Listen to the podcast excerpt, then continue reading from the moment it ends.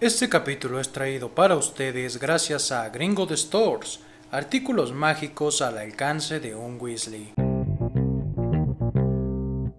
El cine es magia, es ilusión y fantasía, es un documento y testimonio, es dinero, es amor, lucha, sufrimiento, es un sueño, es una pesadilla. Simplemente el cine es vida. Aquí comenzamos un nuevo capítulo de Retrópolis Radio. Hoy queremos que nos acompañe. Hemos traído para usted desde los años 50 este podcast donde recordaremos ese algo que creíamos olvidado, pero que está escondido en algún lugar. ¿Quieres saber dónde está ese lugar? Habita en su recuerdo y en su imaginación. Bienvenidos a una emisión más de Retrópolis Radio. Y ahora se queda con ustedes Eddie Billy. Comenzamos. Amigos, bienvenidos a otro capítulo de Retrópolis Radio. El día de hoy hablaremos de la historia del cine y esta se remonta a París en el año de 1895, un 28 de diciembre. Desde entonces ha experimentado una serie de cambios en varios sentidos. Por un lado, la tecnología del cinematógrafo pues ha evolucionado mucho, desde sus inicios que fue con el cine mudo de los hermanos Lumière hasta el cine digital del siglo XXI. Por otro lado, también ha evolucionado el lenguaje cinematográfico, incluidas las conversaciones o las convenciones de género, y han surgido distintos géneros cinematográficos. En tercer lugar, podemos ver que ha evolucionado junto con la sociedad, con lo que desarrollan distintos movimientos cinematográficos. La idea de capturar y crear o reproducir el movimiento por medios mecánicos es muy antigua y existieron varios antecedentes tales como la cámara oscura y la linterna mágica o el fusil fotográfico. Como les comenté anteriormente, la primera proyección cinematográfica se realiza el 28 de diciembre de 1895 esta pues es la primera proyección ya con un público o con alguien a quien mostrarle pues la proyección, ya que anteriormente sí se habían realizado proyecciones, pero eran consideradas como experimentos delante de varios pues científicos. Ambos hermanos consideraban que el cine era un simple experimento y que no iba a tener futuro. El descontento con su proyecto los lleva a buscar varios propietarios para encontrar una sala de proyección y tras varios rechazos pues escogen el Salón Indio del Gran Café que está en el Boulevard ubicado en París. Este es un pequeño café de metros cuadrados muy muy reducidos. Seleccionaron este café ya que según ellos pues el público iba a ser relativamente mínimo y la proyección era un fracaso. Esta pasaría desapercibida completamente por las grandes multitudes. Esta primera proyección fue un éxito y marca el nacimiento oficial del cine como lo conocemos hoy en día. Esa noche por tan solo un franco, cualquier persona que estuviera interesada pudo asistir a la primera proyección cinematográfica de la historia. La sala puede contener hasta 100 personas, aunque esa noche únicamente entraron 35 personas que estaban intrigadas por el gran cartel que decía cinematógrafo esta noche. Entraron sin ninguna expectativa, según testimonios que hemos encontrado, ya que ellos pensaban que encontrarían luces de feria. Sin embargo, al encender el proyector, el público queda totalmente asombrado. Las paredes parecen cobrar vida y las imágenes que hasta ahora estaban sin movimiento empiezan a moverse. A pesar de que se trataba de escenas de la vida cotidiana, el público queda totalmente impresionado. Una de estas escenas de la vida cotidiana que yo recuerdo haber visto en películas o haber leído en alguna parte es la llegada de un tren a la estación donde la gente que la estaba admirando incluso se llegó a agachar pensando que el tren iba a salir o los iba pues a arrollar. Poco a poco fue corriendo la voz y se empieza a hablar del dispositivo que proyecta un espectáculo nunca antes visto hasta ese día. El segundo día se llenó la sala y los días siguientes se pudo ver una larga fila delante del salón indio del Café Boulevard para entrar a ver las sesiones. Tras varias sesiones tienen que aumentar el número de proyectores ya que no se daban abasto y estas el número de proyecciones que llegaron a ser de más de 10 por día. La gente luchaba para poder entrar y asistir al espectáculo. Ese número de representaciones ya va en aumento y los hermanos Lumière acaban vendiendo hasta 2.500 billetes por día. El cinematógrafo comienza a tener un gran éxito y dos de las salas que lo habían rechazado inicialmente estaban interesadas en comprarlo, una de las cuales ofrecía 20 mil francos y la otra más de 50 mil para poder adquirirlo. George Miles, uno de los primeros espectadores de aquella noche del 28 de diciembre de 1895, el cual se convertiría más tarde en el pionero de los efectos especiales en el cine, también se ofrece a pagar más de 10.000 francos, el cual se dice que los hermanos Lumière no aceptaron, convencidos de que su invento no tenía ningún tipo de futuro y que no se podía tener nada más que la ruina. Un año más tarde, los hermanos Lumière ya han realizado más de 500 películas que tienen tanto éxito como las primeras. Esto hace que el cine se convierta en un arte popular que atrae tanto a niños como a adultos en las ferias y salas de proyecciones. Esto hace que cada vez más personas se dediquen a grabar eventos de la vida cotidiana en forma de documental. Sin embargo, ocurriría un trágico evento que le haría perder toda la popularidad que ya tenía, ya que el 4 de mayo de 1897, una sala cinematográfica se produce un gran incendio dramático en el cual no tenía ningún tipo de control. Posteriormente, los hermanos Lumière reaccionarían a la tragedia creando un sistema de enfriamiento para evitar que se caliente la película. A pesar de eso, el cinematógrafo seguía triunfando y tendría un gran éxito en la Exposición Universal de París en 1900, en la que se realizarían proyecciones delante de 800.000 personas simultáneamente. Es aquí cuando se tiene registrado que durante los primeros 30 años las películas fueron completamente mudas, y suele hablarse de un cine mudo de la época saliente o muda.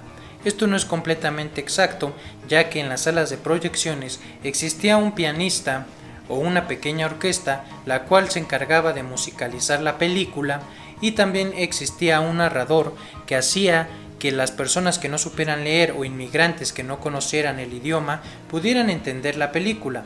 Esto era como un tipo de narración o de voz en off. Después de esto llegan las primeras experimentaciones del cine sonoro, los cuales llegaron gracias al físico francés de Mini, quien en 1893 inventó la fotografía parlante. Su colega Charlie Spade combinó el fotógrafo y el cinematógrafo y en esa misma época Leon Gaumont desarrolló un sistema de sonorización de películas que presentó en la Exposición Universal de París en 1900 donde recordemos que estaban presentes los hermanos Lumière haciendo pues exposiciones de varias de sus películas y yo me pregunto si fue aquí donde se unieron estas dos grandes ideas para formar lo que hoy conocemos como cine sonoro. ¿Ustedes qué piensan, retro amigos?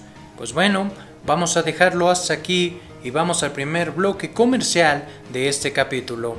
Ya saben que no le muevan al cuadrante de su radio, pues estamos en Retrópolis Radio.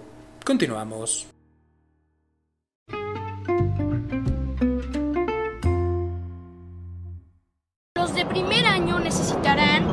túnicas de trabajo, una varita. Claro, Harry, todo esto lo encuentras en la mejor tienda del callejón Diagon, de nuestros amigos Gringotts Stores, donde podrás encontrar mochilas, lapiceras, varitas, capas, plumas, lámparas, bufandas. Un par de guantes de piel de dragón.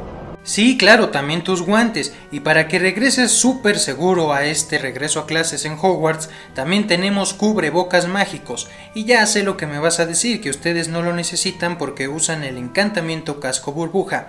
Pero te aseguro que ese encantamiento no tiene los diseños que tienen nuestros amigos de Gringotts Store. Así que ya sabes, los mejores artículos del mundo mágico solo en Gringotts Store. Artículos mágicos al alcance de un Weasley.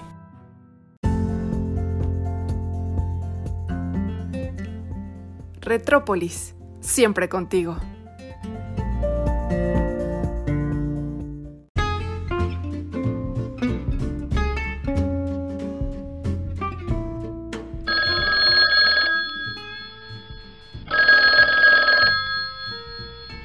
Buenas tardes, Retrópolis Radio. ¿Cuál es tu nombre, querido Radio Escucha? Oye, amigo, ¿esto es una clase de broma? porque no es graciosa.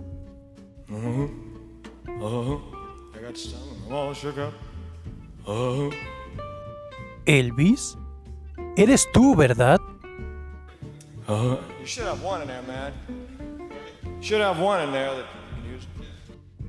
¿Elvis? Espera, Elvis, soy tu más grande fan. Espera, no, no, no, por favor, no. Retrópolis Radio, la nostalgia en tus manos.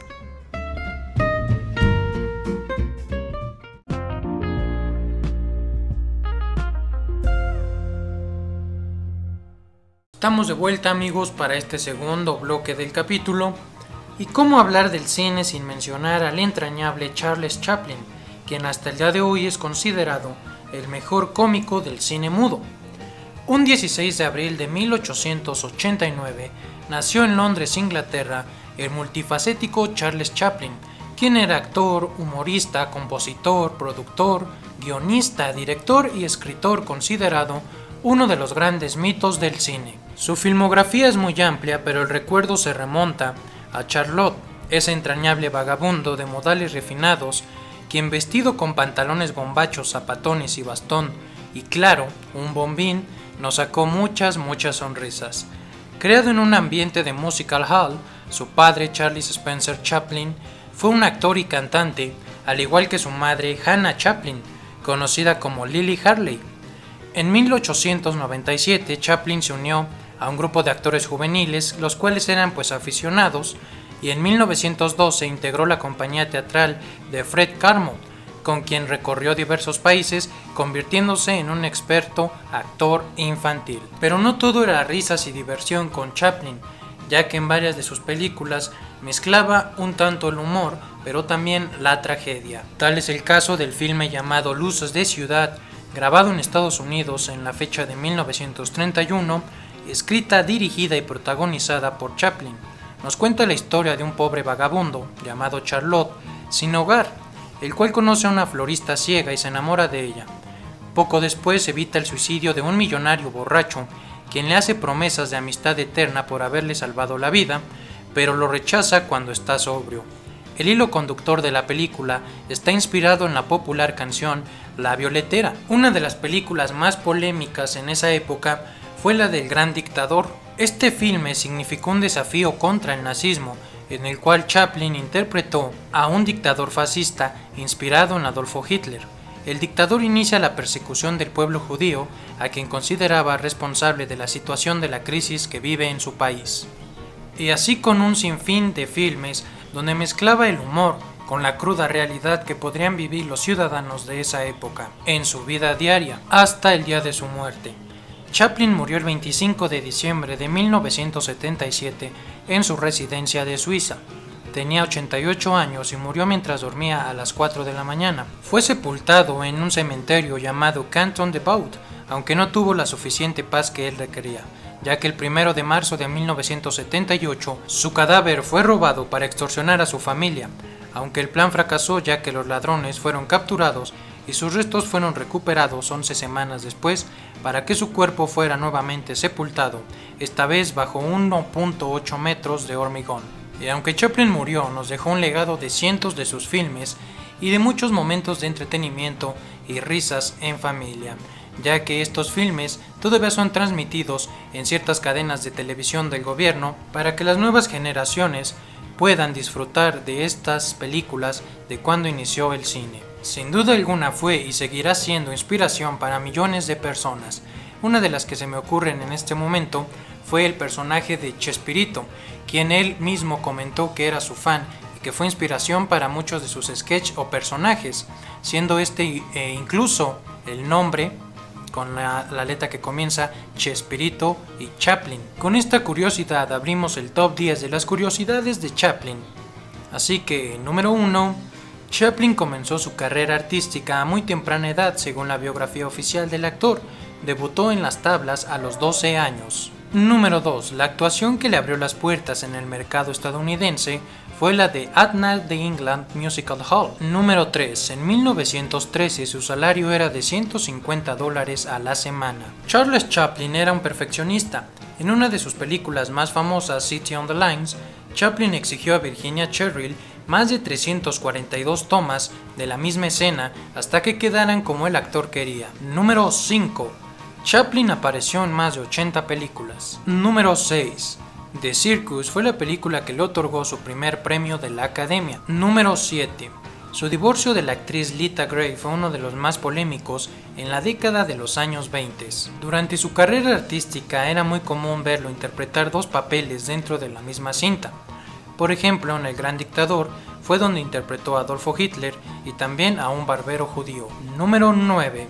En 1952, durante la Guerra Fría, Estados Unidos le negó el permiso de entrada a Chaplin, quien vivió en ese país más de casi cuatro décadas y la cinta King of the New York en 1957 fue la respuesta del actor a la medida de seguridad que había tomado los Estados Unidos en contra de él. Y número 10, Chaplin fue un músico autodidacta. Él aprendió a tocar el violín y el violonchelo sin ayuda de nadie. Sin duda alguna, un magnífico actor y uno de los más recordados de los inicios del cine. Retro amigos, vamos a dejar hasta aquí este segundo bloque del programa y vamos a nuestro segundo corte comercial. No le cambien al cuadrante de su radio, estamos en Retrópolis Radio. Continuamos.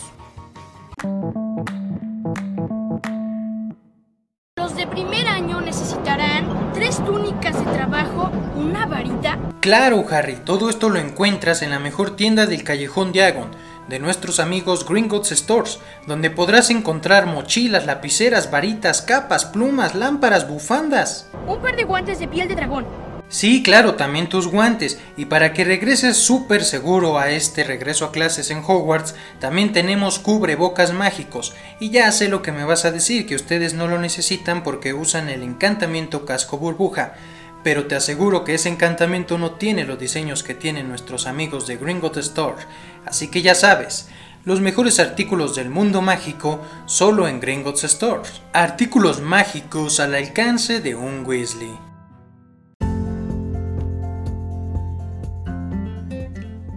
Retrópolis, siempre contigo.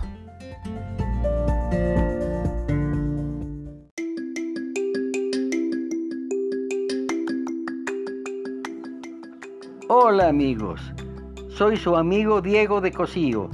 Sigan los acordes de su corazón y llegarán a Retrópolis Radio.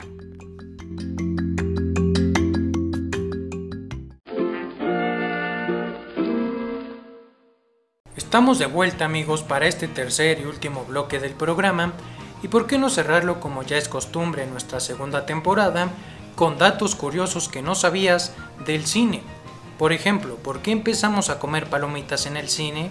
¿Cuál fue la primera escuela de cine en el mundo? ¿Y la primera estrella canina de la gran pantalla quién fue? Bueno, pues aquí tienes una lista de datos curiosos que encontramos que tal vez no sabías sobre el cine, los cuales te sorprenderán. Número 1. ¿Por qué el cine es el séptimo arte? Bueno, le llamamos séptimo arte porque hasta su nacimiento oficial el 28 de diciembre de 1895, con la proyección en público de una película de los hermanos Lumière, que ya les comenté en el primer bloque, artes eran, según la clasificación de Hegel, la arquitectura, la estructura, la pintura, la música y la poesía. Fue un artista italiano, Rosito Cauto, quien con el Manifiesto de las Siete Artes estableció que la jerarquía moderna, por ahora todos lo utilizamos, son la arquitectura, escultura, pintura, música, poesía, literatura, danza y cine. Número 2. ¿Cuál fue la primera película de la historia?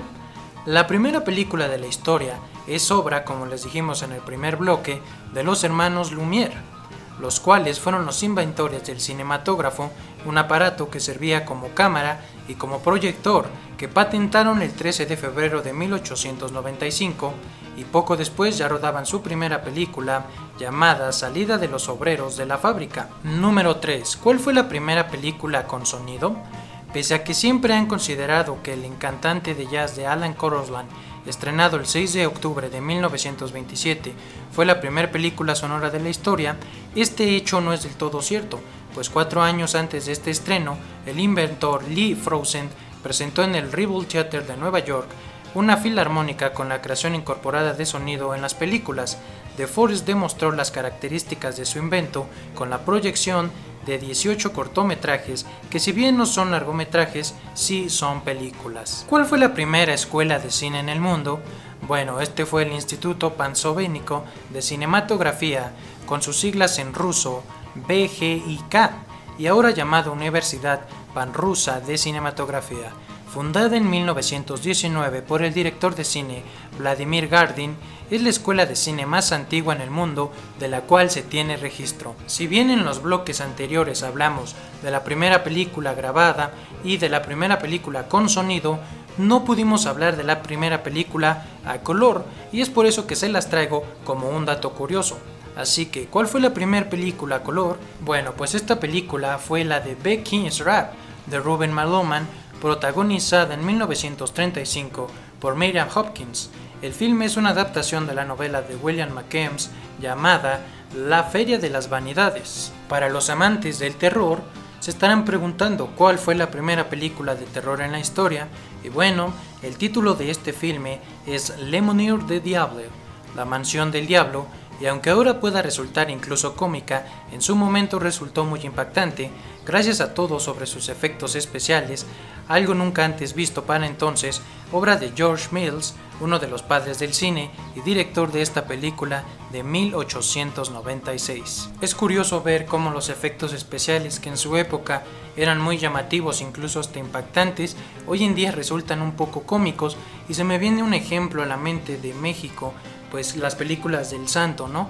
Películas que hoy son consideradas películas de culto, eh, cine nacional, pero que en su tiempo eran efectos especiales muy llamativos, las cuevas donde se metía este luchador que estaban llenas como de computadoras y muy futuristas, pues hoy en día lo vemos e incluso se nos hace muy divertido eh, ver cómo las criaturas de la noche salían, murciélagos que eran de goma o ratas, eh, son muy cómicas hoy en día y que en ese tiempo pues a la gente le impactaban por ver la realidad de los efectos especiales. Y esto pues va a seguir pasando, que nos asegura que en un futuro nuestros hijos o nuevas generaciones vean películas que a nosotros nos impactaron como Avengers o eh, no sé, Harry Potter y digan que los efectos especiales se ven ridículos o se ven demasiado falsos pues la tecnología ha avanzado a un ritmo tan y tan increíble que hoy en día todo es posible en el mundo del cine. Y todos estos efectos especiales y trabajar en el mundo del cine, claro que tienen sus recompensas.